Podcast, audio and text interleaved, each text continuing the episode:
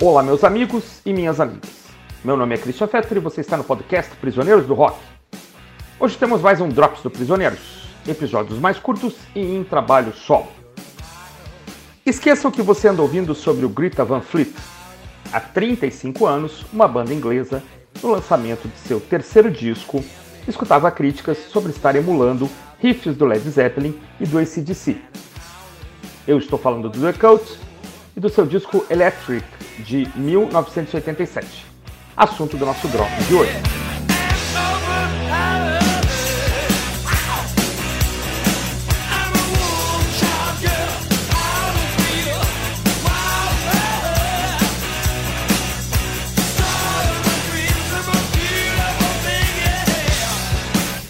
A história do The começa uns anos antes, em 1981, quando o cantor Ian Astbury monta o Southern Death Cult, típica banda pós-punk gótica inglesa.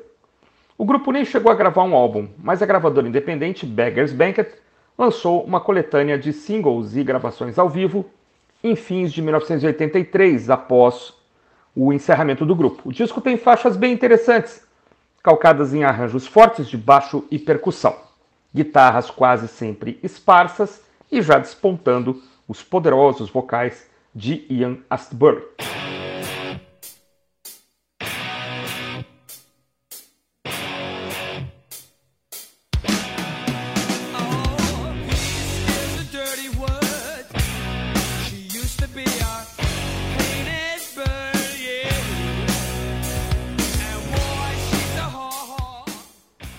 Já com novos comparsas, inclusive o guitarrista Billy Duff, o vocalista abreviou o nome da banda para Death Cult e, em 1984, o grupo passou a ficar conhecido apenas como The Cult.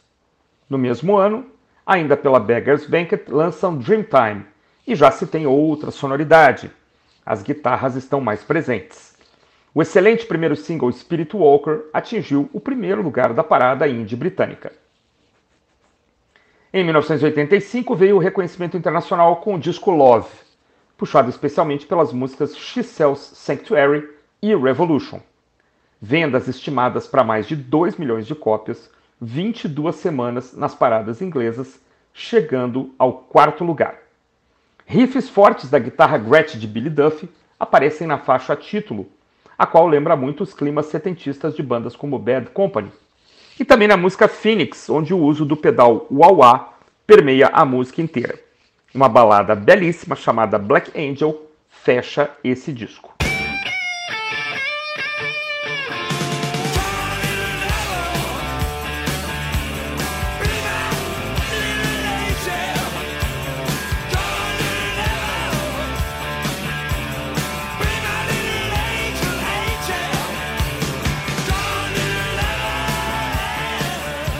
Finalmente, em 1987, veio o reposicionamento musical da banda com o disco Electric, produzido por Rick Rubin, onde a banda assume um relacionamento estável com o hard rock, apresentando-nos uma coleção uh, de músicas calcadas na velha fórmula riff, estrofe, refrão, tudo de novo, solo e tudo de novo, o que rendeu as acusações de soarem como um pastiche do LED ou do ACDC. Na verdade, o engenheiro de som Tony Platt disse numa entrevista que Rubin, que já era famoso por ter produzido bandas de rap, inclusive o Slayer, estava pegando sons de guitarras e baixo do disco Back in Black, o som de bateria do disco Highway to Hell e o som de microfone do Led Zeppelin. Mas vamos lá, pessoal. Isso importa? Eu acho que não. O disco é composto de excelentes músicas e não dá tréguas ao ouvinte, trazendo uma paulada atrás da outra. As três primeiras dão o tom e se você curtiu até aqui, pode seguir em frente. Se não houve identificação, esqueça porque as coisas não vão mudar. Eu estou falando de Wildflower, Peace Dog e Little Devil, que costumam ser apontadas como algumas das melhores do álbum. Uma dica para os mais jovens: ouça com fones de ouvido e perceba a distribuição dos instrumentos nos dois canais do fone. É uma grande experiência. Após as três primeiras, uma porrada em mid-tempo e escala descendente, Aphrodisiac Jacket, mais uma na fórmula do disco chamada Electric Ocean e a rápida Bad Fun com um clima meio retrô fecham o lado A.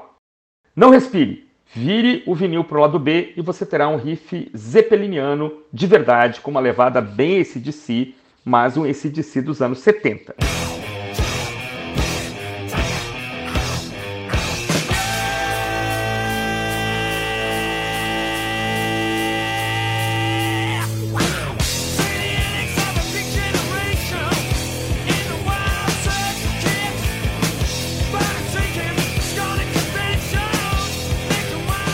King Contrary Man é perfeita para te convencer a seguir em frente.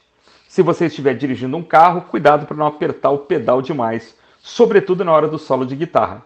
Você será levado a isso.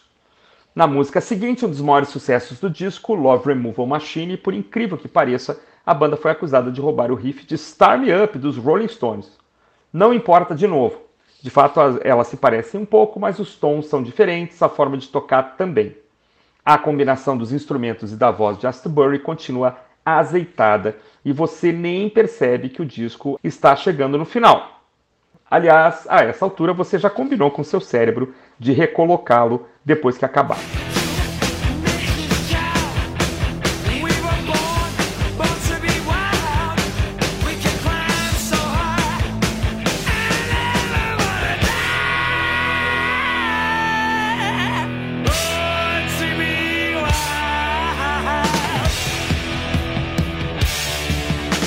Um cover de Born to Be Wild do Steppenwolf com vocais endiabrados dá uma dica das influências que se debruçam sobre a banda.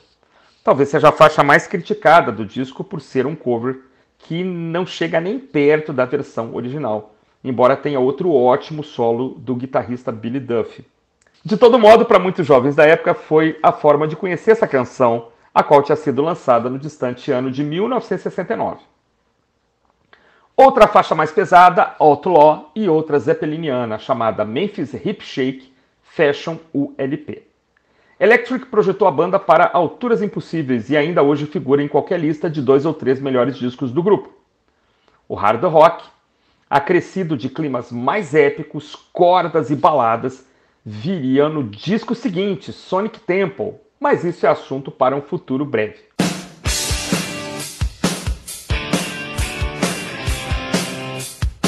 Fico por aqui. Siga o Instagram dos Prisioneiros do Rock e acompanhe nossos programas que vão ao ar todos os sábados.